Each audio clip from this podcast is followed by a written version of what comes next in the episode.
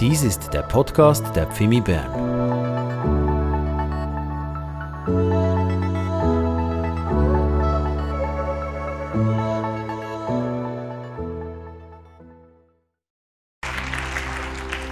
Ja, nur vor dir, himmlischer Vater, wollen wir unsere Knien beugen und einfach auch bekennen, dass du Herr bist in Ewigkeit. Du bist der einzige wahre Gott, der Heilige. Und wir stehen heute Abend vor dir mit einem dankbaren Herzen, weil du ein Gott bist, der nur gute Pläne hat. Ein Gott bist, der Heil bereit hat für uns, der uns eine Zukunft geben will und Hoffnung geben will. Herr, du bist nicht fern. Wir dürfen zu dir kommen, dir nahen und du sagst in deinem Wort, du lässt dich finden, wer nach dir sucht, wer nach dir fragt. Du bist ein guter Gott, der unser Geschick wenden will, auch heute Abend, wenn du durch dein Wort in unser Leben sprichst, durch Pastor Ingolf Elsel. Da wollen wir einfach offen sein für dein Reden. Und wir danken dir für dieses Wort. Wir wollen in dieses Wort hineinschauen, wie in ein Spiegel und uns ansprechen lassen, ganz persönlich, weil wir wissen, dass du es gut meinst mit uns, dass du Gnade bereithältst und, und ein Leben voller Fülle. Und so segnen wir diesen Gottesdienst in deinem Namen und auch die Verkündigung durch Ingolf, dass du ihn auch brauchst, um uns dieses Wort zu geben. Und wir entscheiden uns mit einem offenen Herzen jetzt zu hören und auch an diesem Wort festzuhalten, weil es Kraft hat. Amen dürft gerne Platz nehmen und lasst uns Pastor Ingolf noch einmal willkommen heißen in unserer Mitte. Wir haben gestern bereits ähm, gestartet mit einem ersten Gottesdienst und wir sind gespannt, Ingolf zu hören, wie es weitergeht.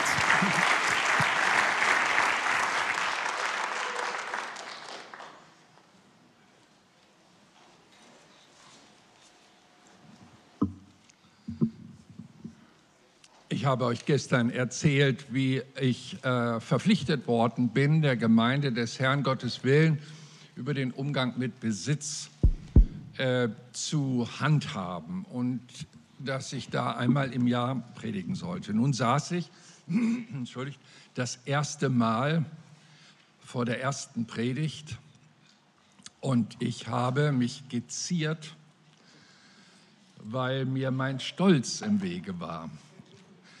Ich dachte mir, die Gemeinde ist so klein. Wenn ich jetzt davon predige, dass die Geschwister die Gemeinde des Herrn auch unterstützen sollen, dann predige ich ja mehr oder weniger für mein Gehalt. Und die sitzen alle da und denken, ja, ja, ja, Pastor, wir wissen genau Bescheid, warum du das jetzt machst. Und so habe ich mich geziert und Gott lenkte dann in äh, der Suche nach dem rechten Wort auf eine alte Geschichte zur Zeit von Josua, als sie in das verheißene Land starteten einzuziehen. Es ist eine grausame Geschichte, was da abläuft dann mit Jericho. Aber man muss wissen, dass dieses Kanaan, das da jetzt zum ersten Mal wieder betreten worden ist, ja eigentlich schon von Abraham in Besitz genommen worden ist, wenn auch sehr minimal, weil er noch eine kleine Familie hatte. Und dann hat er ja den Isaak bekommen und dann den Jakob. So ist dann diese Generation, der hatte dann zwölf Söhne, hat sich das so langsam ausgebreitet. Aber da ist der Josef dann gecatcht worden und nach Ägypten äh, verlagert worden. Das ist eine andere Geschichte. Aber zur Zeit Mose war es immer noch so, dass Kanaan ein Land war, eigentlich von Dieben und Räubern. Alte ägyptische Schriften um 3000 vor Christus belegen das, dass das Kanaan, das sind die, das sind die Unterworfenen, das sind die Räuber, die Unterjochten, die den Menschen, die da durchziehen, Böses tun und ihnen ihre Habgüter wegnehmen. Ein wildes Volk von Nomaden, die dann mal wieder für ein paar Jahrzehnte sesshaft wurden und so weiter. Und jetzt kommt Kanaan wieder mit seinen Grenzen an das Volk des Herrn und Josua macht seine ersten Glaubensschritte, durchquert den Jordan und steht nun vor dieser Stadt Jericho mit ihren hohen, bis zu neun Meter hohen Mauern, eine feste Stadt und da kommt so ein Wüstenvolk, das 40 Jahre wie Nomaden unterwegs waren und stehen davor und sollen es in Besitz nehmen. Und Gott hat ihnen ganz klar Anweisungen gegeben, wie sie damit umzugehen haben. Im Alten Testament gab es ja noch keinen Befreiungsdienst vom Bösen, sodass der Mensch, der Dämonen gedient hat, damit er nicht infektiös ist, Corona lässt grüßen, dann in die dauerhafte Quarantäne geschickt worden ist.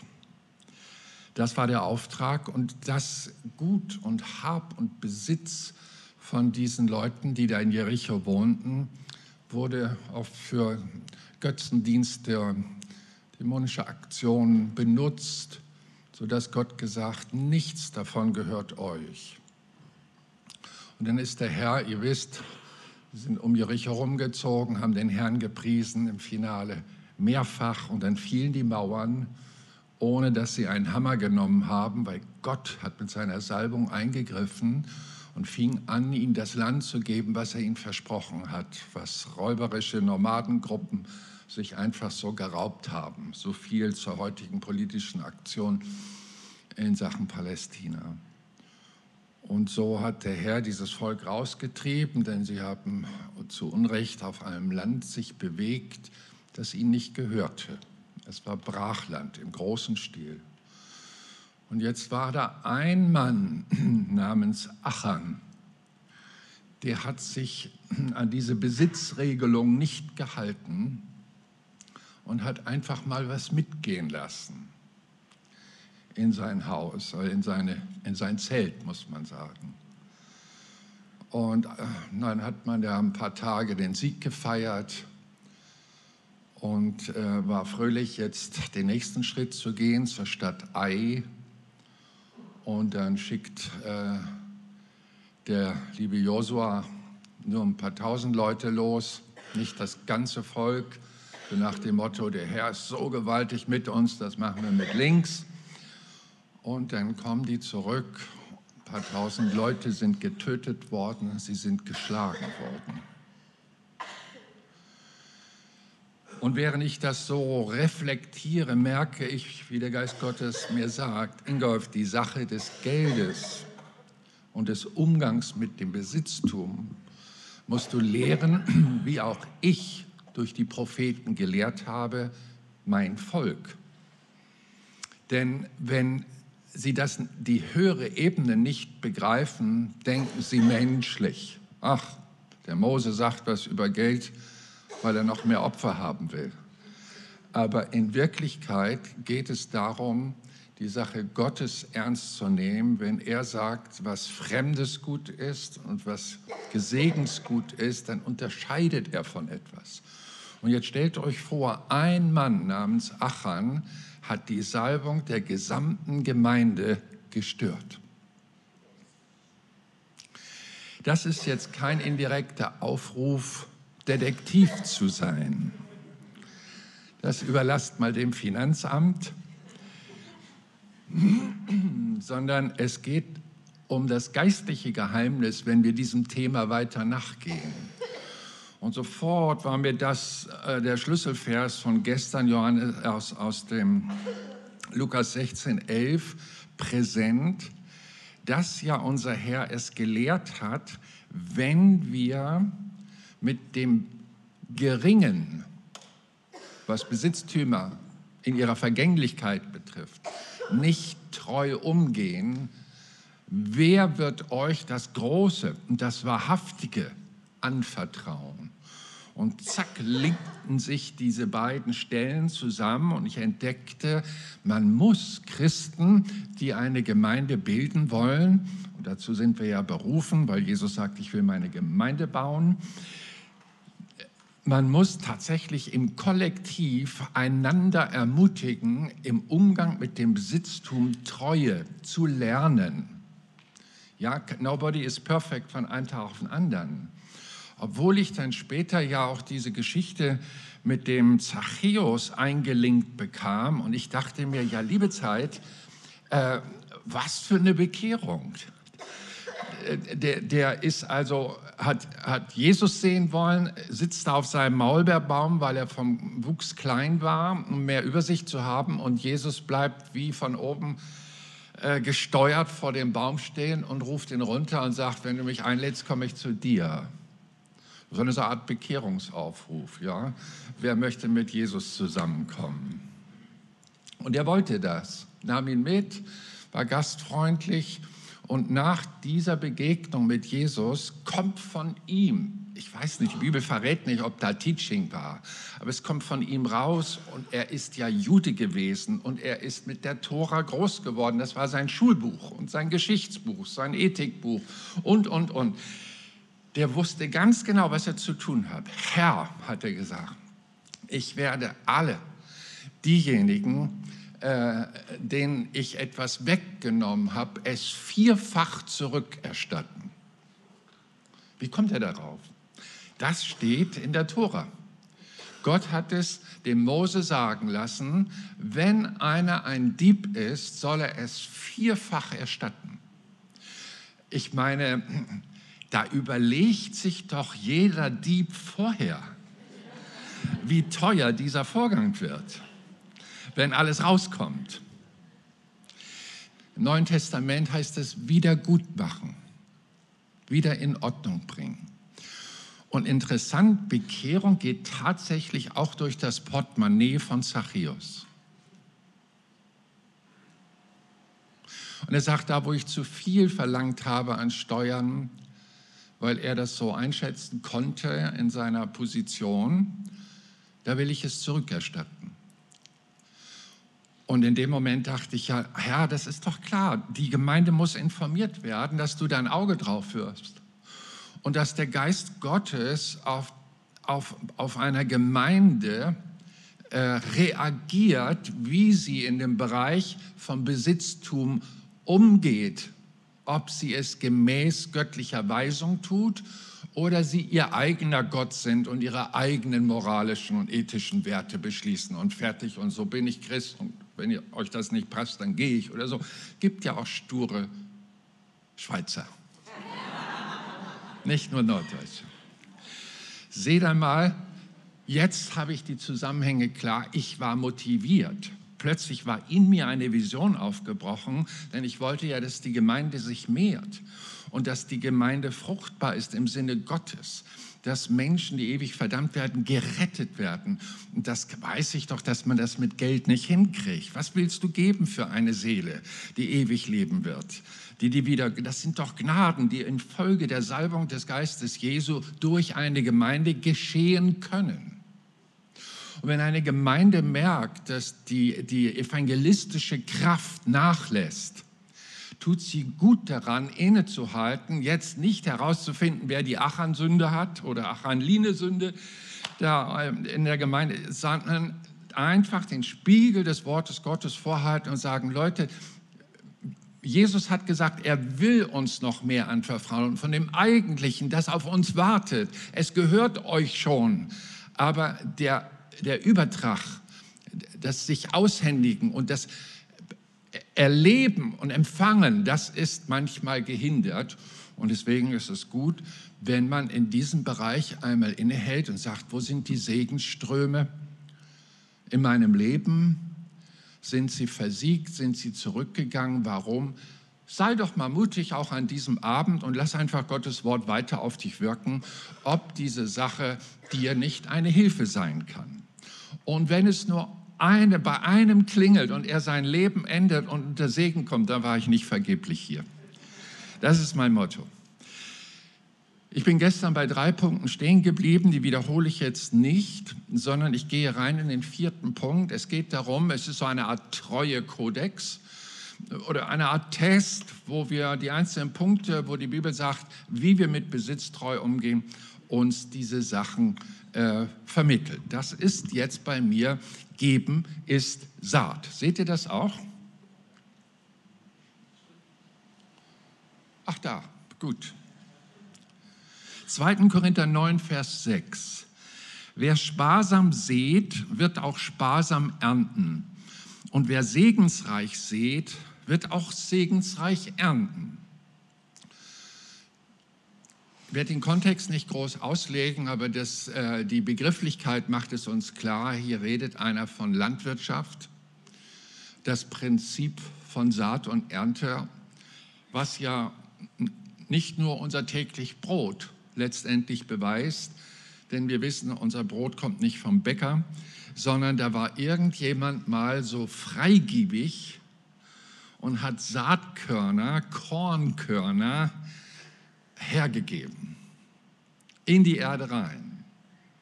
Ist ja im Frühjahr, ja, wenn ihr, ist hier jemand Landwirt, der, also wenn man da das alles so weggegeben hat, ist man ja wirklich arm und das Konto ist überzogen. Aber warum macht man das? Weil der Landwirt ein Prinzip entdeckt hat, hier auf dieser Erde, dass wenn man ein Korn hergibt, es sich auf mirakulöse Weise vermehrt. 30-fach, 60-fach, 100-fach. Und da macht diese Hergabe ja auch wieder Sinn.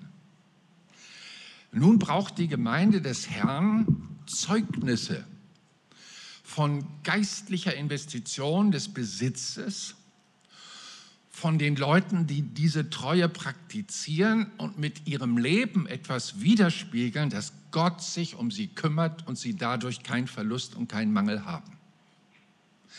Und das zeichnet eine Gemeinde aus, die an diesem Punkt richtig nachfolgt, Jesus nachfolgt oder den Jesus, den wir in uns tragen, leben lässt. Wer sparsam sät, und das ist ja auch logisch, wenn ich nur zehn Körner, also dann habe ich eben nur das 30-fache von zehn Körner oder wenn die Ernte gut gewässert ist, 60, 100. Aber wenn ich jetzt so einen Quadratkilometer besehe, wie das bei uns in Mecklenburg-Vorpommern, da haben wir ja durch die Kolchosenwirtschaft der alten DDR, haben wir ja riesige Landwirtschaftsflächen.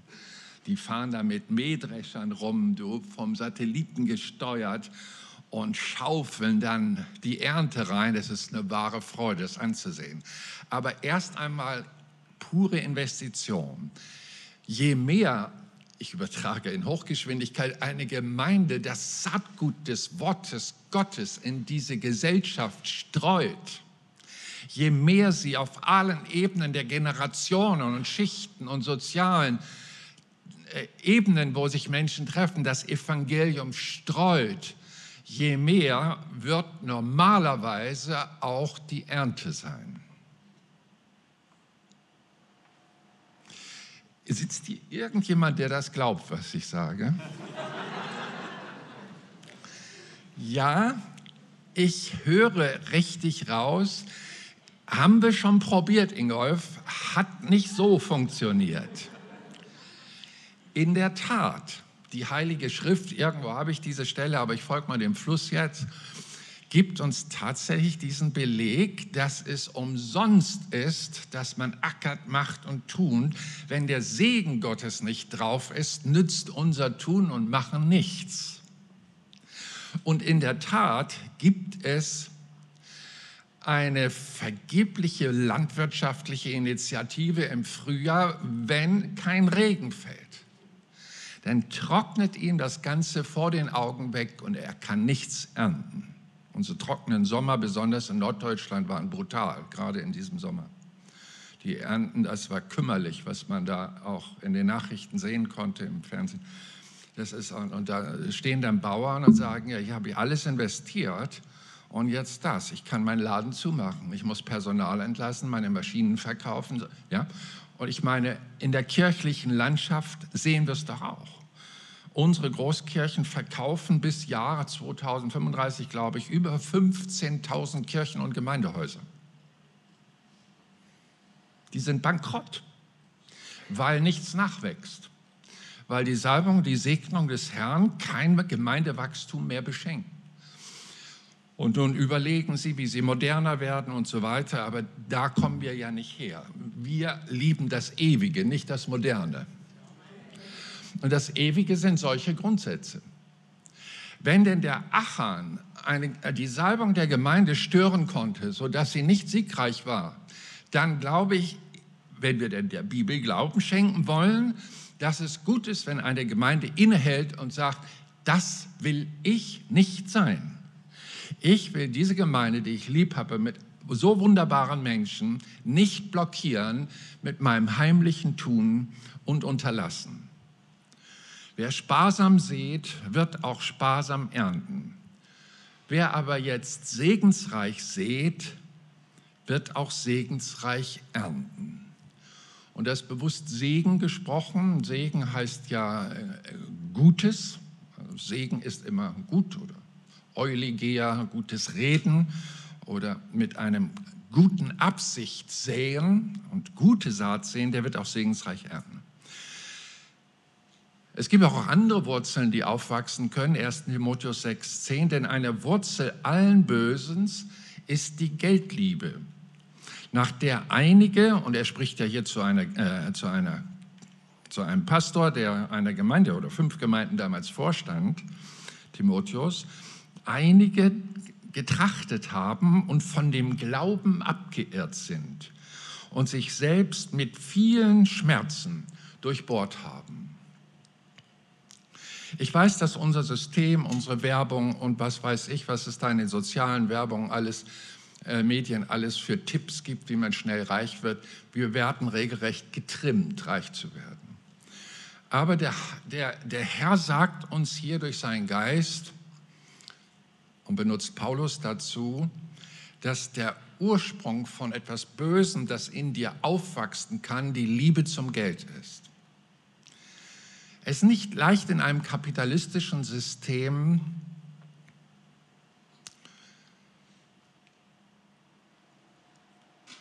non-kapitalistisch zu sein. So nach dem Motto, ich kann leben mit viel, ich kann leben mit wenig. Entspannend klingt das, ne? Das ist auch Pauline, also es steht in meiner Bibel. Können haben viel, können haben wenig. In beiden sind wir geübt. Und das ist ein schönes Training. Nun, ich weiß, der Weg nach oben ist bei dem einen mit viel Arbeit und dazu ermutigt uns die Bibel. Wer viel sät, wird auch viel ernten. Äh, ist manchmal steinig und auch, aber wenn es dann runtergeht, dann fühlen die Leute sich minderwertig als die großen Versager und wie stehe ich da? und die Frau schimpft über den Mann, dass er so wenig nach Hause bringt und so weiter, da kommt schnell Stress auf. Aber die Wurzel von diesem, was dann an Bösem geschieht, an Gesprächen als Ehepaar, an Selbstvorwürfen und an Ersatzbefriedigungen, das löst die Liebe zum Geld aus. Und er sagt, es sind einige, die danach trachten.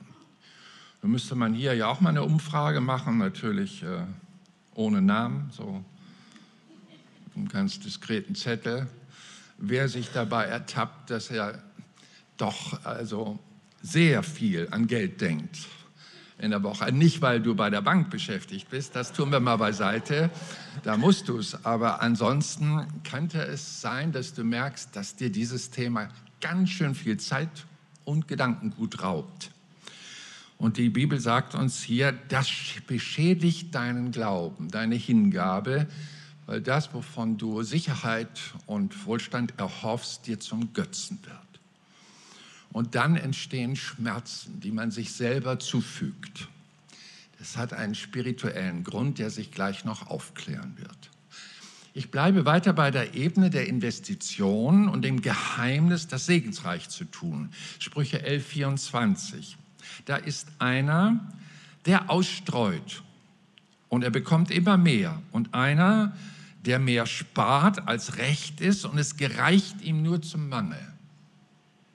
Sind diese beiden Personen, die, der eine hat es begriffen mit dem Geben, der andere nur ein bisschen begriffen.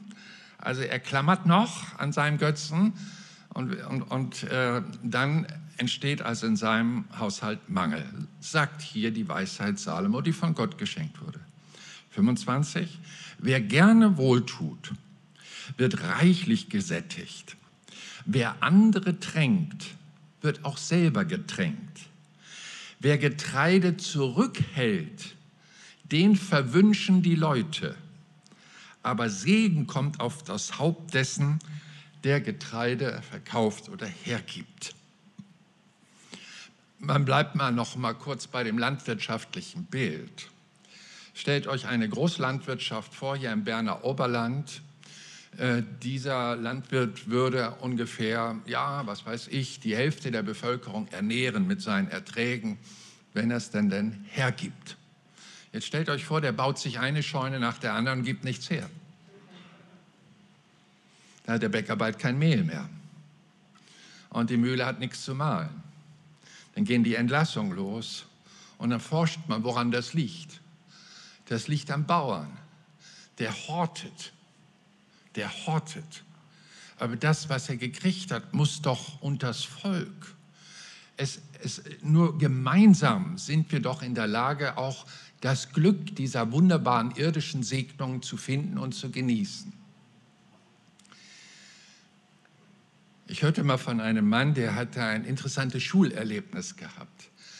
Der Lehrer hat gesagt, nehmt bitte mal aus diesem Korb Zettel, er hatte lauter so kleine Zettel gemacht, die sahen alle identisch aus vom Blatt, und schreibt euren Namen drauf. Und dann bitte äh, werft das mal so durch die Klasse erlaubt. Und dann haben sie das alle ganz wild und lustig getan. Und dann, er war damals in der dritten Klasse, also neunjährig, dann sagte der Lehrer, so, und jetzt sucht euren Zettel. Du, also da verging Zeit du, und etliche haben nichts gefunden. Und dann stoppte er nach einer Viertelstunde diese Aktion, das war eine große Klasse, über 30 Leute, und sagte, okay, wir machen Folgendes, wir ändern das System. Jeder nimmt sich jetzt einen Zettel, liest den Namen und bringt diesen Zettel zu dem, wo sein Name draufsteht. Und innerhalb von 30 Sekunden hatten alle ihren Zettel. Und da merken wir, dass das im Geben liegt das Geheimnis. Der Einzelne kann sich furchtbar verlaufen in diesem System, in dem wir leben. Aber in der Gemeinschaft können wir einander dienen und helfen. So ist ja auch diese Gemeinde entstanden, so ist diese Gemeinde in ihrer Entwicklung gesegnet worden. Und es wäre schade, wenn das irgendjemand anfängt auszubremsen. Wer gerne wohltut, wird reichlich gesättigt. Denn jeder, der einen Zettel nahm und ein, nicht seinen Namen las, hatte jetzt keine Enttäuschung. Ja, ach, schon wieder nicht. Sondern er hatte einen Auftrag. Es war ein Dienst. Und so hat er gedient und dem Mann und diesem Schulfreund da den Zettel gegeben. Das ist das Geheimnis, in dem wir uns hier bewegen. Apostelgeschichte 20, 35. Ich habe euch in allem gezeigt, dass man so arbeiten, sich der Schwachen annehmen und an, der, an die Worte des Herrn Jesu denken müssen, der selbst gesagt hat, geben ist seliger als nehmen. Und hier habe ich nochmal die, äh, die grundtextliche Bedeutung von seliger das klingt immer so mit drei Heiligenschein, aber es heißt eigentlich Sela äh, im, im, Aramäischen als auch im äh, Altgriechischen und heißt Glück. Das heißt, das Geben macht glücklicher als das Nehmen. Das muss man ausprobieren. Dann erlebt man das und kommt. Ihr habt das schon erlebt, spätestens zu Heiligabend als die Augen der Enkelkinder den Opa anguckten, was er ihm geschenkt hat und ihm um den Hals fiel. Plötzlich merken wir, wie schön ist das. Oder die, man denke an die Mitgliederversammlung, wo der Kassierer dieser Gemeinde die Jahresbilanz vom letzten Jahr vorlegt. Und die Gemeinde stellt, boah, über 20 Prozent Steigerung, was für eine Gemeinde, was können wir jetzt alles tun? Dann sind alle glücklich, applaudieren sie. Geht es aber zurück, gucken sie sich verdächtig einander an und sagen, was ist hier denn los? Ich wechsle die Seiten und so weiter. Ich gehe in Lukas 14, 12 rein. Er sprach aber auch zu dem, der ihm eingeladen hatte. Wir sind ja immer noch bei diesem Grundgedanken, bitte, geben ist eine Saat, ja? Wenn du ein Mittag oder ein Abendessen machst, sagt Jesus jetzt zu seinen Zuhörern, so lade nicht deine Freunde ein. Aber das ist schon gängig, ne, dass man Freunde einlädt. Ist ja heute auch noch so, damals auch so. Und Jesus sagt jetzt, no, no, nicht deine Freunde einladen, noch deine Brüder, also Verwandtschaftsblut ist dicker als Wasser und so weiter, noch deine Verwandten, noch reiche Nachbarn. Ja, was für ein gutes Abendessen. Doch manchmal gut war in der Karriere. Wenn man seinen Chef mal eingeladen hat, ihm schönes Steak vorsetzte und guten Rotwein vorgesetzt hat, dann war die nächste Karriere, der nächste Karrieresprung gar nicht mehr so weit. Ja, eine Hand wäscht die andere, sagt man im Kapitalismus. Und jetzt kommt Jesus, grätscht dazwischen und verdirbt uns unser System. Damit nicht etwa auch sie dich wieder einladen und dir Vergeltung zuteil werden. Eine Hand wäscht die andere. Jetzt geht es aber weiter. Sondern, wenn du ein Essen machst, so lade Arme, Krüppel, Lahme, Blinde ein.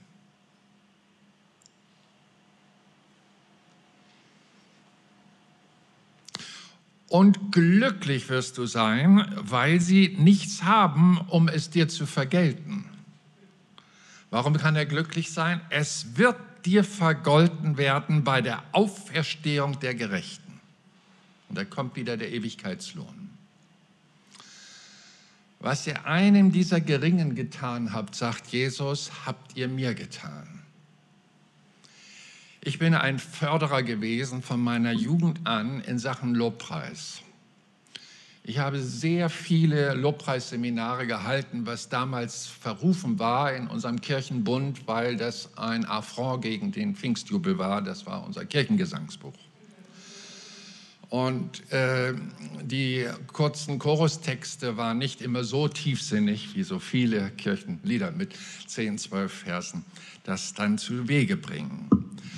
Aber die Leute konnten sich endlich mal darauf konzentrieren, ihren Geist fließen zu lassen, weil sie nicht mit dem Kopf in dem Buch steckten, sondern frei wurden, dem, was sie da wiederholt singen, auch Bedeutung zu geben mit dem Herzen. Denn mit den Lippen kann man den Herrn schnell loben und preisen, aber das Herz mag fern sein.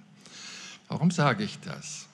Nun, unser Herr versteht es, uns einzelne Themen beizubringen und macht deutlich, wie es uns segnet. Denn wenn wir einziehen in seine Gegenwart mit Danksagung, obwohl es uns schlecht ging die letzte Woche, und wir mit Lobpreis vor sein Angesicht treten, so beginnt ja Lobpreis, die Lobpreisleiter wissen das, zieht ein in sein Tor mit Lobpreis. Wer gleich mit Anbetung startet, der, das ist ein Kaltstart, das, da, da, kommen die Leute nicht mit. Es geht nach biblischer Anweisung mit fröhlichen Gesängen, mit proklamierenden Gesängen, mit Danksagung und Lobpreis los.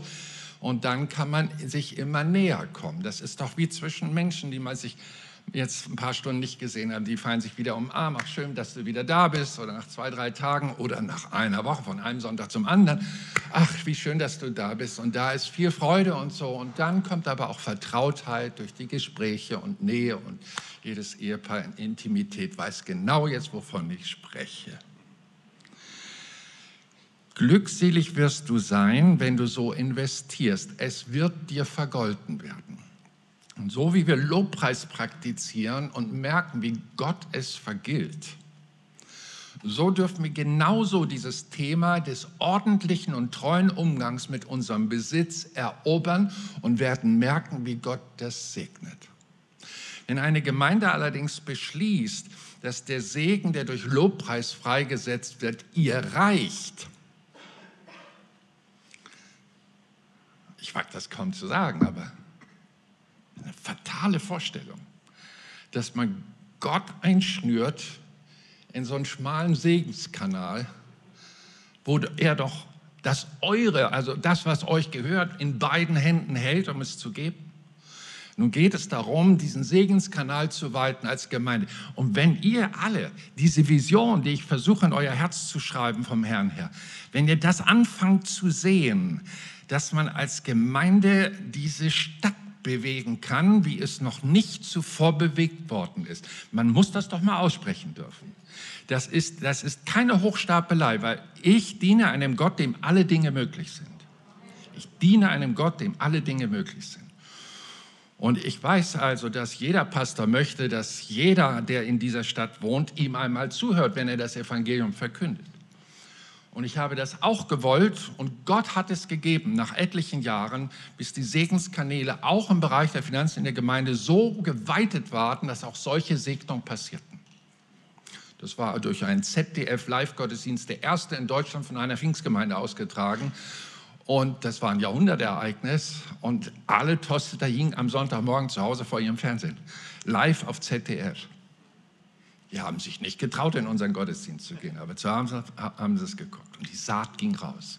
Was für ein Segen können wir sein, wenn die Segenskanäle Gottes sich ausweiten. Wir wissen, es ist nicht möglich, außerhalb von Jesus, so gut wir auch gut sein können und so gut wir auch systematisch sein können und auch uns in die Zeit schicken können, um modern zu sein und relevant zu sein in unseren Gottesdiensten und, und, und. Ihr habt ja auch hier wirklich was anzubieten, allein an Räumlichkeit und bequemen Stühle mit Sitzlehne, die wippt und so weiter. Die guten Musiker und die hübschen Menschen hier, das ist doch eine Freude. Aber es reicht nicht für Ewiges, sagt ihr Amen dazu? Da sind wir dann ganz demütig und sagen, komm, wir müssen das, was eben natürlich machbar ist, erkennen, dass es nur Natürliches wirkt. Wir aber als Gemeinde haben einen ewigen, von Gottes Geist gesetzten Auftrag und nur das, was vom Geist gewirkt wird, kann Geistliches wirken. Und mit diesem Heiligen Geist zusammenarbeiten bedeutet zu verstehen, wann man gut und eng und kraftvoll zusammenarbeitet und wann bitte schön das nicht mehr so stark passiert. Und da lasse ich diese alte Geschichte noch mal kurz grüßen in der Erinnerung bei euch Zuhörern. Denkt an Achan, Jericho und diese große Niederlage in der kleineren Stadt Ai, weil der Geist des Herrn nicht mehr die Siegeskraft gab. Man könnte auch sagen, eine Gemeinde, die voll drauf ist und ihr Jericho, eine große Evangelisation startet, siegreich segnet und viele Menschen zum Glauben führt. Es geht ja um ewiges Leben bei Gott, jeden einzelnen Menschen, den Gott für wertvoll erachtet. Und dann nochmal eine Evangelisation zu starten, wo nichts rauskommt, das muss nachdenklich machen. Denn unser Herr rettet gern auch in dieser Zeit. Und spätestens durch Corona und diese Kriegswirren, die uns umgeben, die Leute sind sowas von fragend. Die sind so orientierungslos. Die sind so voller Ängste. Da brauchen sie die Botschaft des Friedefürstens. Es wird euch vergolten werden. Schon hier auf dieser Erde, sagt Jesus in einem anderen Text, aber auch in der ewigen Zeit. Und das wird dann wie folgt sein. Danach sah ich, Johannes, der, äh, der Jünger von Jesus, auf Patmos in Quarantäne gesetzt, weil er zu mächtig wurde in Ephesus. Danach sah ich und siehe eine große Schar, die niemand zählen konnte. In einer Vision schaute er in den Himmel. Die kamen aus allen Nationen, Stämmen, Völkern und Sprachen. Die standen vor dem Thron und vor dem Lamm, welches Jesus ist, angetan mit weißen Kleidern und mit Palmzweigen in ihren Händen und riefen mit großer Stimme, das Heil ist bei dem, der auf dem Thron sitzt, eben Jesus, unserem Gott und dem Lamm Jesus. Boah, da ist also richtiger Lobpreis. Ich finde es schön, wenn eine Gemeinde das dauerhaft erobert. Und dann geht es ja weiter in dem letzten Buch der Bibel, Offenbarung. Und die Zeit ist gekommen, Offenbarung 11, 18, dass du den Lohn gibst deinen Knechten. Ist nicht mehr so unser Sprachgebrauch, die dir und deiner Sache gedient haben. Ja, können wir das mal so formulieren. Und dann natürlich den Propheten und den Heiligen die durch Rückzug und durch äh, Nasirsein einen besonders schweren, entbehrungsreichen Weg gewählt haben und denen, die deinen Namen fürchten. Also Ehrfurcht haben vor Gott in ihren Lebensentscheidungen, auch im Umgang mit Besitz. Und dann kommt es, und dann kommt die Auszahlung der Schätze, die wir im Himmel gesammelt haben. Denn Jesus hat ja gesagt, sammelt euch aber Schätze im Himmel. Da können wir also investieren und diese Investition wird nie und nimmer dein Nachteil sein. Ach, wenn das alle erfassen könnten und glauben könnten.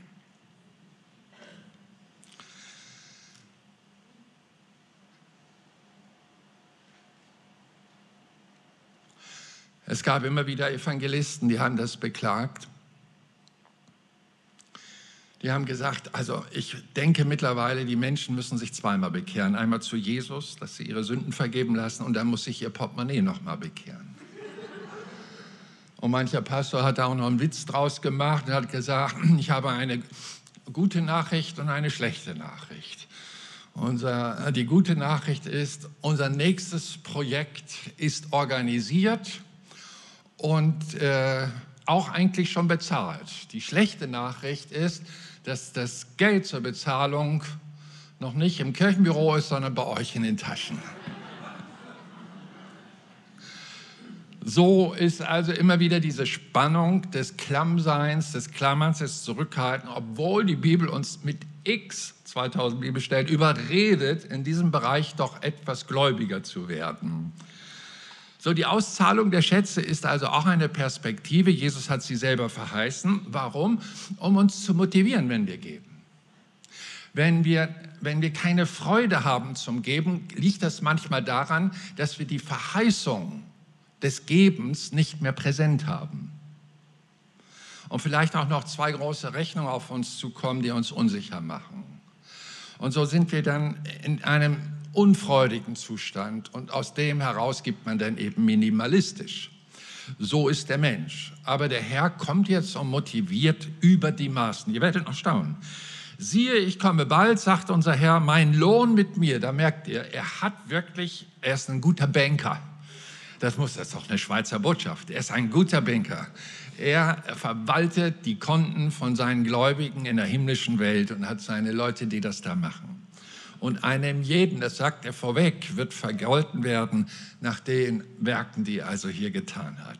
Da gibt es auch einen gratis Wohnbereich. Ich weiß nicht, äh, wo du jetzt wohnst, eine zwei, drei Zimmer Hochhauswohnung oder so, aber da wirst du was kriegen. Du, da wirst du dein Leben lang staunen da in der Ewigkeit, dass das da so schön ist. So ist Geben also eine Saat auch auf das Ewige hin. Und dann sagt uns unser Herr, Matthäus 5, 39, zieht er das auch runter im Umgang des Gebens mit dem Begegnung, mit dem Nächsten. Widersteht nicht dem Bösen, sondern wenn jemand dich auf deine rechte Backe oder Wange schlagen wird, dann biete auch die andere dar. Ein sonderbares Geben, zu dem der Herr uns aufruft. Und dem, der mit dir vor Gericht gehen und dein Untergewand nehmen will, dem lass auch noch den Mantel. Und wenn jemand dich zwingen wird, eine Meile zu gehen, mit dem geht zwei. Und so zeigt uns die Bibel ein System, das man auch glauben muss dass Licht stärker ist als Finsternis. Physikalisch sind wir da gleich auf aller, einer Ebene. Und dass das Gute stärker ist als das Böse. Paulus sagt, ich weiß nicht, ob ich den Text hier habe, nein, überwindet das Böse mit Gutem. So, also das ist doch, eine, das ist doch mal eine klare Guideline. Da wissen wir, wo es lang geht. Kommt mir einer böse, überlege ich sofort, was ich dem Gutes tun kann. Ist doch stark. Will mich einer berauben? Hey, um 50 Franken, da kriegst du noch 50 dazu. Ich habe es mitgekriegt, aber komm, ich segne dich. Der wird sowas von beschämt sein und demütig werden, dass er Christ werden will. ihr seid anders, sagt er dann und schreit auf. Woher habt ihr das? Woher nimmst du dieses Herz? Ich wollte dir Böses und ihr habt mir Gutes. Es gibt ja eine Geschichte, Kriegsgeschichte Alten Bund von, der, von dem Stamm Manasse, einer von den zwölf Stämmen Israels. Und der wurde immer da von den Syrern angegriffen, von einem Fürsten. Und der hat brutal sie einmal überfallen. Da hat er noch in Jericho gewohnt in der Zeit. Und dann haben sie Folgendes gemacht. Sie haben tatsächlich die, äh, diese Auseinandersetzung gewonnen und haben hunderte an Kriegsgefangenen mit nach Jericho genommen und haben Folgendes gemacht. Aufgrund ihres Anweisung ihres Leiters. Versorgt sie, versorgt ihre Wunden, zerrissene Kleidung wird ausgetauscht, ordentliche Kleider, gebt ihnen Proviant und so entlasst sie zurück. Und dann heißt es so lapidar, hinfort hatte Manasse Frieden. solange ihr König lebte. Wow. Ihr merkt also, die Heilige Schrift zeigt Schönes, zeigt uns Wege und Israel weiß auch darum und lebt das auch zurzeit mit all diesen, ich habe es gestern erwähnt. Ich lese weiter, widersteht nicht dem Bösen, heißt es, und geht die zweite Meile und dann heißt es weiter, 42, gib dem, der dich bittet und weise den nicht ab, der von dir borgen will. Ihr habt gehört, dass gesagt ist, du sollst deinen Nächsten lieben und deinen Freund, Feind hassen. Ich aber sage euch, liebt eure Feinde und betet für die, die euch verfolgen. Merkt ihr, wie verquert das ist? Also wenn es einen Querdenker gab, dann Jesus, du. Dann gar unser Herr Jesus Christus. Der kommt wirklich aus einem anderen Reich. Das ist nicht von dieser Welt. Bringt eine andere Gesetzmäßigkeit, die braucht aber Glauben wir alle wissen, dass wenn beide Parteien, die sich jetzt bekriegen, ob es nun in der Ukraine mit Russland und so weiter oder da unten im Nahen Osten, wenn die also einmal von unserem Gott mit Güte und Barmherzigkeit geküsst würden, die würden am anderen Tag sich in den Armen liegen. Und die Kanonen würden schweigen. Denn Güte und Barmherzigkeit verbindet, während Hass auseinandertreibt. Lukas 6, 38, gebt und es wird euch gegeben werden. Und jetzt kommt wieder das, das Saatprinzip der Multiplikation. Da kommt was bei raus, auch in der, in der Andersbegegnung zu denen, die uns Böses wollen. Gebt, es wird euch gegeben werden, ein gutes, gedrücktes, gerütteltes und überlaufendes Maß wird man in euren Schoß geben, denn mit demselben Maß, mit dem ihr messt, wird auch wieder gemessen werden. Ich wundere mich manchmal, ich bin ja seit einiger Zeit äh, auch unter die Köche gegangen. Ähm, und dann kauft man da zwei schöne Putensteaks, da steht dann 410 Gramm drauf. Und dann tue ich die in die Pfanne und die werden immer kleiner. Dann habe ich mal nachgefragt bei dem Fleischer, also ich hatte ja jahrzehntelang nichts mit Küche zu tun, da hatte ich zwei linke Hände. Und ich gesagt, warum werden die immer so klein? sagt der Älteste, nicht weiter erzählen. Die Schlachterei legt das ein paar Stunden ins Wasser, damit ordentlich viel Wasser reinkommt. Das verdampft dann halt in der Pfanne. Ich sage, das ist aber kein gerütteltes und gedrücktes Maß. Im Gegenteil, das ist ein aufgeblähtes. Also für Wasser zahle ich doch nicht so viel Geld, das kriege ich sonst günstiger. Ihr merkt also, eigentlich werden wir so betrogen und man pusht immer mehr auf und, und die Nahrungsmittelindustrie macht es ja auch so, macht noch eine größere Verpackung und noch einen kleineren Inhalt rein und lauter solche Spielereien mit uns, dass man also schon sagt, in welcher Welt lebe ich. Aber das Reich Gottes ist ganz anders. Es ist großzügig. Es ist großzügig. Mit dem Maß, das dürft ihr auch als Gemeinde euch so zu Herzen nehmen, mit dem ihr messt in Sachen Mission und, und, und, Umgang mit euren Angestellten und so weiter, werdet, wird euch wieder gemessen werden. Der Herr hat es gesagt, kein geringerer als der, der die Wahrheit präsentiert. Nun, Matthäus 16, 25, wenn jemand sein Leben erretten will, er wird es verlieren. Also deine trickreiche Selbsthilfe wird diesen Segen Gottes nicht bekommen. Der Achan dachte, da helfe ich mir mal selbst. Der hat mich zwar hin und wieder gesegnet, das war mir aber nicht genug. Und so hilft er sich selbst, aber er verliert dabei. Wenn aber jemand sein Leben hingibt, also verliert, etwas von sich hergibt, der wird es finden, das Eigentliche und das Wahre. Denn was wird denn ein Mensch nützen, wenn er die ganze Welt gewinnt? Bill Gates lässt grüßen, aber sein Leben einbüßt. Ehe kaputt gehen, was? Ich will da nicht richten oder so, aber es ist ja gängig in den Nachrichten. Oder was wird ein Mensch als Lösegeld geben für sein Leben? Und da merken wir, das ist das geistliche Gut, das eine Gemeinde eigentlich besitzen darf dass wenn Menschen, die Gott suchen oder von Gott keine Ahnung haben, in diese Gemeinde kommen und dann Jesus erleben. Das ist das Normale. Ich, ich war ja selber aus einer gesetzlichen Prägung, wo es nur über Leistung ging, Gott zu gefallen und dann würde er segnen. Aber es funktioniert nicht. Leistung ist natürlich und wirkt nur Natürliches. Und als Student kriegte ich dann mit, dass deutsche Studenten ins Ausland gegangen sind, Amerika sehr oft, und als Christen wiederkamen. Die sind da in lebendige Gemeinden gekommen und sind dort zum Glauben gekommen und haben dann eine Gemeinde gesucht und haben das Feuer mitgebracht. Und wir wissen, dass auch Amerika eines der größten Geberhaltung hat unter den Gemeinden. Das ist also sensationell, was die in Missionen reinstecken. Da habe ich immer gestaunt und mich für Europa geschämt, als ich die Europäische Pfingstbewegung eine Zeit mitleiten durfte, das ist schon gewaltig, wie einige Kulturen das Wort Gottes verinnerlicht haben und andere wiederum meinen, klüger zu sein mit ihrer Erziehung. Denn was nützt es einem Menschen, wenn er Materielles hat und das Geistliche ihm fehlt? Was willst du bezahlen, dass ein Mensch ewig zu, bei Gott sein darf? Kein Geld wird das bezahlen. Und da spricht er letztendlich auch von der Geringheit des Besitzes von der wenigen minimalen Kraft, was das Geistliche betrifft. Und trotzdem prüft er uns, weil es um Wahrhaftigkeit geht, um Ehrlichkeit, prüft er uns in diesem Bereich, in dem man sich leider so schnell verlieben kann. Die Geldliebe aber, ich wiederhole gern, ist Wurzel allen Bösens. Das merkt man als Pastor, habe ich hunderte von Beerdigungen gehalten in meinem Dienstleben spätestens dann, wenn es um die Erbgeschichten geht.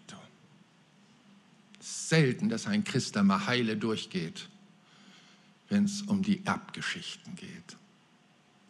Da merkt man, was für eine Kraft der Geldliebe vorhanden ist. Da gehen sie vor Gericht, vor gegen das eigene Fleisch und Blut und Verwandtschaft. Dabei sagt die Bibel, sei doch großzügig. Ich habe eine alte Dame in der Gemeinde, die hieß Molly Unglaub. Was ein Name. Das war aber eine Hallo-Frau, weißt du, die hat keinen Tanzboden kalt gelassen. Und heiße Soli hat die getanzt. Als die dann im fortgeschrittenen Alter zum Glauben kam, große Krise, ihr Mann war fremdgegangen, mehrfach und so weiter, hat sich dann von ihr getrennt und äh, hatte dann an die vier Kinder, die sie hatten, schon alles vererbt und ihr gesagt, sie wird nichts kriegen. Dann ist sie 20 Jahre später angerufen worden aus dem Krankenhaus. Ja, ihr Mann hat nur noch, ihr ehemaliger Mann fragt nach ihnen. Er hat nur noch drei Monate zu leben möchte zu Hause sein und nicht im Krankenhaus sterben. Dann nimmt diese geschasste Ehefrau die mittlerweile Christin ist, diesen Mann nach Hause, flickt den drei Monate Tag und Nacht. Und er überschüttet sie mit seinem ganzen Besitz. Was für eine Wende. Er hat nichts versprochen im Vornherein. Sie hat einfach investiert. Was für ein Herz Gottes auf dieser Erde. Andere würden sagen, jetzt lass den verrecken so viel Böses, wie er dir angerichtet hat und wie bescheiden du die Jahrzehnte dich durchkämpfen musstest in deinem Leben und was er mit anderen Frauen getrieben hat, so richtige Hasszügler, äh, Schürer. Und diese Dame kam vom anderen Planeten, die war im Reich Gottes zu Hause und hatte die Kraft dafür. Jetzt kommen wir zu dem schon angedeuteten nächsten Thema. Oh, schon wieder rum minus eine Minute und 41 Sekunden. Gestern habe ich 23 geschafft. Also, gebt mir drei Minuten. Das kriege ich ganz schnell durch. Geld und Besitz ist eine Sache, die ist spirituell. Nehmt das noch mit. Und ganz schnell. Mathematisch geklärt, nein, ist es nicht. Wir wissen, was, wie viel Geld wir haben, wie viel wir ausgeben dürfen. Das können wir nach Adam Riese alles schnell hinkriegen. Und da gibt es auch wunderschöne Regeln, gib nicht mehr aus, als du hast und verdiene so viel du kannst, spare so viel du kannst und gebe so viel, wie du kannst. Und da gibt es dann so diese schönen Parameter, die balancieren und dann überall, dann gibt es ein, eine spirituelle Ebene, die enthebt sich unserer Möglichkeiten. Und A, schon erwähnt, ist, dass Gott tatsächlich sagt, dass sein Gold und Silber ist. Und wir wissen, wie dieses Gold und Silber zu, ihm, zu uns Menschen kommt. Menschen schüren in Bergwerken und äh, holen dieses kostbare Gut raus. Edelmetalle werden in der Industrie verarbeitet und vieles mehr. Alles aus dem Schatz Gottes, das er uns gibt, was er als gering ansieht. Und dann kommt dieser mysteriöse Satz, 1 Samuel 2,7, der Herr macht arm und macht reich. Er erniedrigt und er erhöht. Brauche ich nicht groß auslegen. Ihr denkt wieder an die Eingangsgeschichte.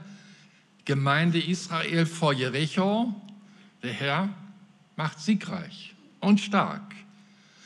Vor Ei, der Herr erniedrigt und lässt sie wie die Loser abziehen aus dieser Initiative. B, auch der Teufel verteilt Geld. Denn das Geld, das Gott hier geparkt hat, Landwirtschaft weiß das zu sagen, was man ja aus diesem Erdboden alles holen kann und so weiter und die Ölmultis und so weiter, alles ist ja in, kommt in die Hände des Menschen, denn Gott hat ja im Paradies gesagt, dass er sie geschaffen hat, damit sie den, das Erdreich verwalten. Und jetzt kommt aber Satan und schnappt sich auch Menschen, bringt sie weg von dem Glauben an den Schöpfer, oder schafft es Systeme kommunistischer und atheistischer Art unter die Völker zu bringen, sodass sie die Botschaft gar nicht mehr hören in der Schule, weil die Kirchen geschlossen werden, China lässt grüßen und so weiter. Und Satan versucht so letztendlich auch reich zu werden über die Menschen. Und sagt dann, dass er in der Lage ist, mit seinem Einfluss von all den Leuten, die ihm gehörig sind, dass er dadurch andere Menschen reich machen kann. Dann nimmt der Teufel Jesus bei seiner Wüstenfastengeschichte auf einen hohen Berg, zeigt ihm alle Reiche der Welt mit einem Sekundenbruchteil, schiebt das vorüber und ihre Herrlichkeiten und sagt ihm, dies alles will ich dir geben, wenn du niederfällst und mich anbeten willst. Ey, Jesus, jung an Jahren, aus einfachen Verhältnissen, Zimmermannssohn, hat eine Weltmission. Der braucht Geld. Und dann kommt Satan und sagt, kriegt doch keiner mit. Das machen wir hier heimlich. Die Freimaurer arbeiten bis heute so. Da gibt es eine kleine Aufnahmezeremonie. Da wird eine Ziege geschlachtet, du legst dich in einen Sarg, da wird ein Ritual vorgenommen, dann gehörst du zu uns und dann schieben wir uns die Geschäfte zu. So läuft das bei uns. Alles heimlich, kriegt keiner mit, wird nicht drüber geredet. Aber die, die aus diesem Milieu gläubig geworden sind, haben es mir verraten. Satan weiß, Leute zu beschenken. Er gibt ihnen Geld, aber er raubt ihnen die Seele. Er raubt ihnen die Frieden, den Frieden und Sternchen und Stars, die also hier mit Aberglauben meinten, mehr zu kriegen, können da Geschichten erzählen. Wir wissen es ja von denen, die zum Glauben kamen, was sie alles für Verirrung durchlebt haben, nur um Erfolg zu haben und wie bitter es an ihre Seele ging und sie sich nicht darüber freuen konnten. Und denke auch an Judas, er hat 30 Silberlänge gekriegt, nur für einen Tipp. Aber das Geld hat ihn nicht glücklich gemacht. Ein schlechtes Gewissen gekriegt die Art und Weise, wie es zu ihm gekommen ist. Satan, äh, Judas, warum konnte Satan dein Herz erfüllen, sagt Jesus. Und hier haben wir den C-Beleg, eigenes Abmögen ist vergeblich. Vergebens ist es für euch, dass ihr früh aufsteht und spät euch niedersetzt, das Brot der Mühsal esst. So viel gibt er seinen Geliebten im Schlaf. Oh,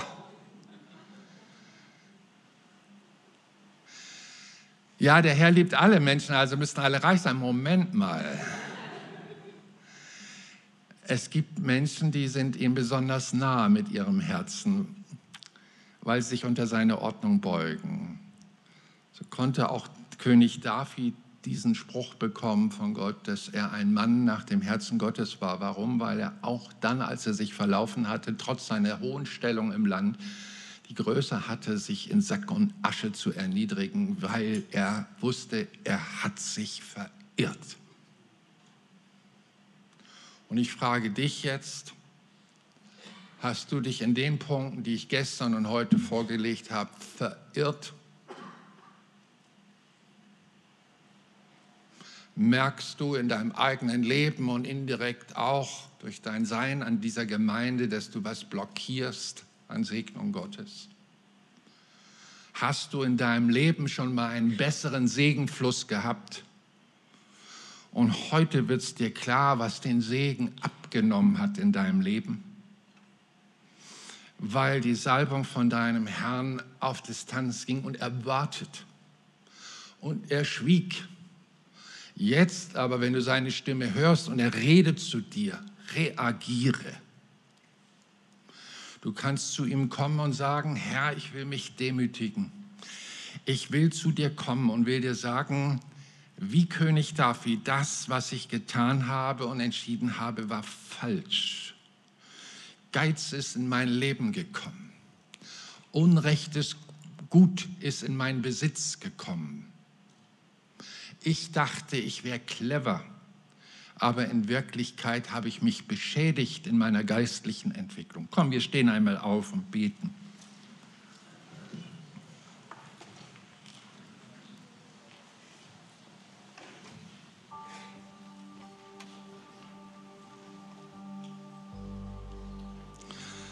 Lieben Freunde, die ihr hier in diesem Gottesdienst seid, ich habe euch etwas aus dem Wort Gottes mitgeteilt, den Spiegel euch vorgehalten.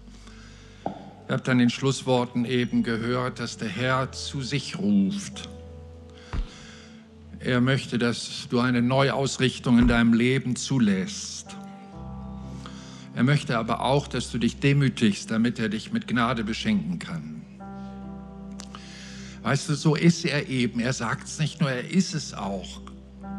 Er ruft nicht nur zu Treue, er ist auch treu.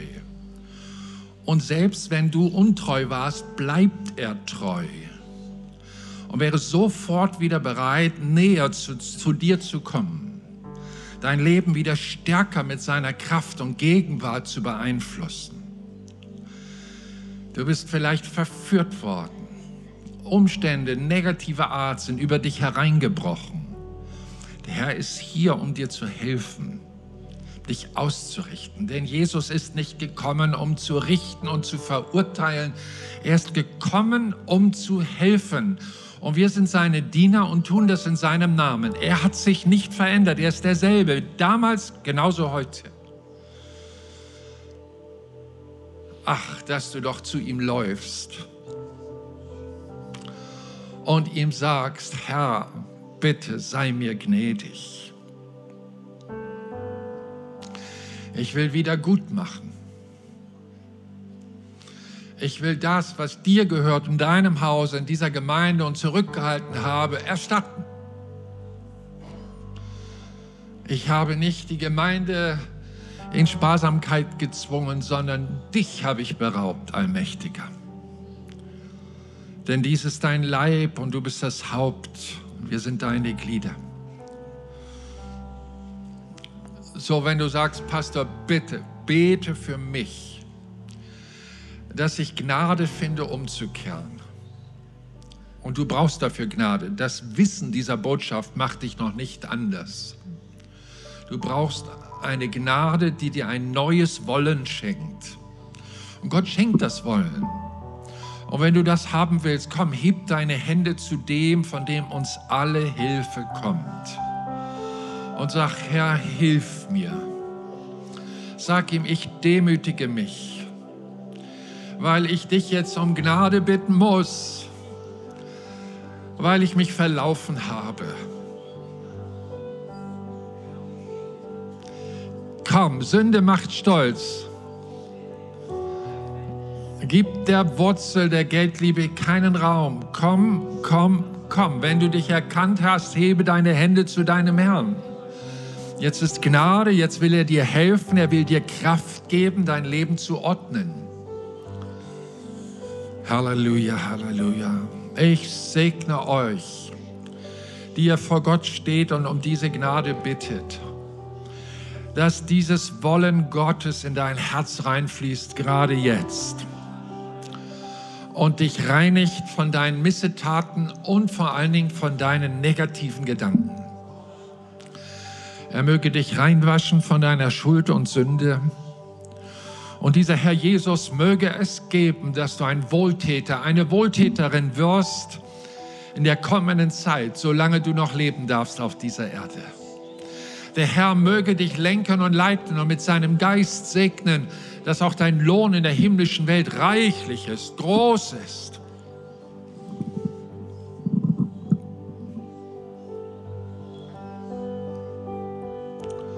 Oh Vater, ich bitte dich für deine Salbung auf dieser Gemeinde, mehre sie. Lass diese Botschaft auch im Livestream in die Stuben reingehen, dort in die Häuser und Wohnungen. Lass doch die Leute erkennen, dass man nicht Kirche spielt, sondern dass das eine heilige Mission ist, in die du uns reingerufen hast. An diesem Tag danken wir dir für die Menschen, die uns zum christlichen Glauben gebracht haben. Aber an diesem Tag wollen wir auch dich bitten, dass du uns auch zu solchen Leuten machst. Herr, du vermagst zu wirken durch Begabung und durch Nichtbegabte, durch viel und durch wenig. Herr, durch wenig Aufwand kannst du viel bewirken, denn das Geheimnis ist deine Kraft. Stärke diese Gemeinde, die du liebst. Du bist doch der Erzhirte und kümmerst dich um jeden Einzelnen, wie ein Hirte sich um seine Schafe kümmert. Heile die Wunden, reinige die Wunden und das, was gebrochen ist und den Weg so schwer werden ließ, lass gesund werden. Gib wieder diese, diese, diese heilige Feuer im Herzen, geistliche Dinge zu leben und zu wollen.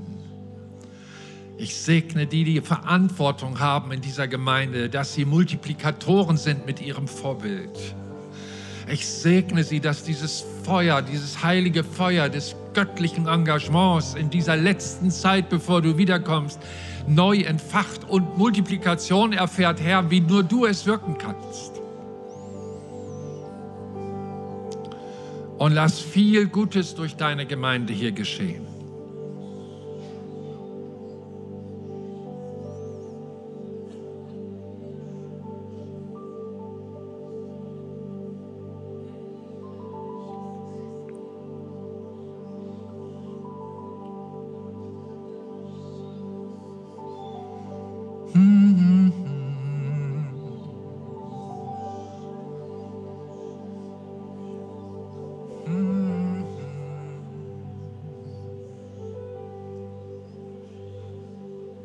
Sehe eine Gruppe von Menschen in einem Gesicht. Sonderbarerweise in der Natur. Da ist eine Stallung auf einer Wiese, wo sich normalerweise Pferde oder Kühe drin bewegen können, wenn es regnet und sie trockenen Platz suchen. Die ist groß und die Weide ist auch sehr groß. Ich sehe, es ist Dämmerung, Morgendämmerung. Und ich sehe, es ist Nebel auf den Feldern. Besonders viel Nebel auf diesem Unterstellgelände. Und dann lichtet sich nach und nach durch die Sonne, die anfängt zu scheinen, der Nebel. Und ich sehe Menschen aus diesem Unterstell Gebäude herauskommen und auf die weite Wiese zu gehen. Es ist alles sehr zögerlich, keiner rennt. Es ist, als wenn das Licht, das sie erleben, sich erst daran gewöhnen müssen. Aber ich merke, sie werden in die Weite der Möglichkeiten geführt.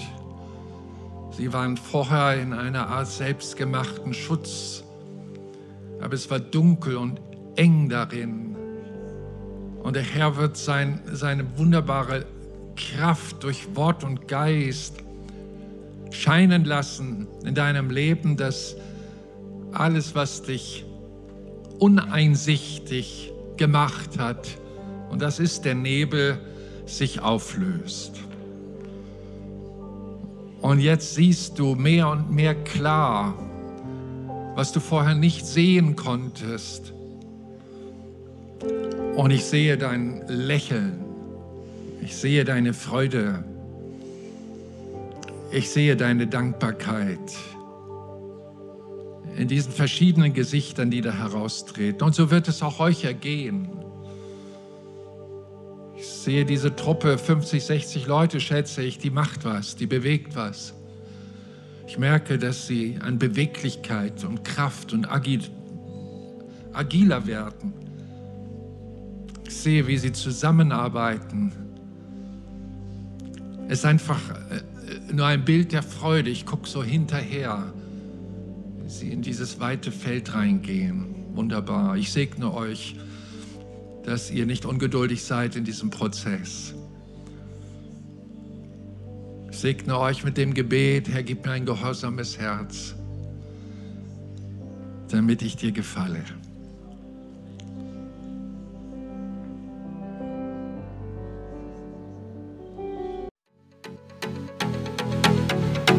Wenn Sie sich durch diese Verkündigung angesprochen fühlen, nehmen Sie doch mit uns Kontakt auf unter info@fimibern.ch. Wir sind gerne für Sie da. Gottes Segen und auf Wiederhören.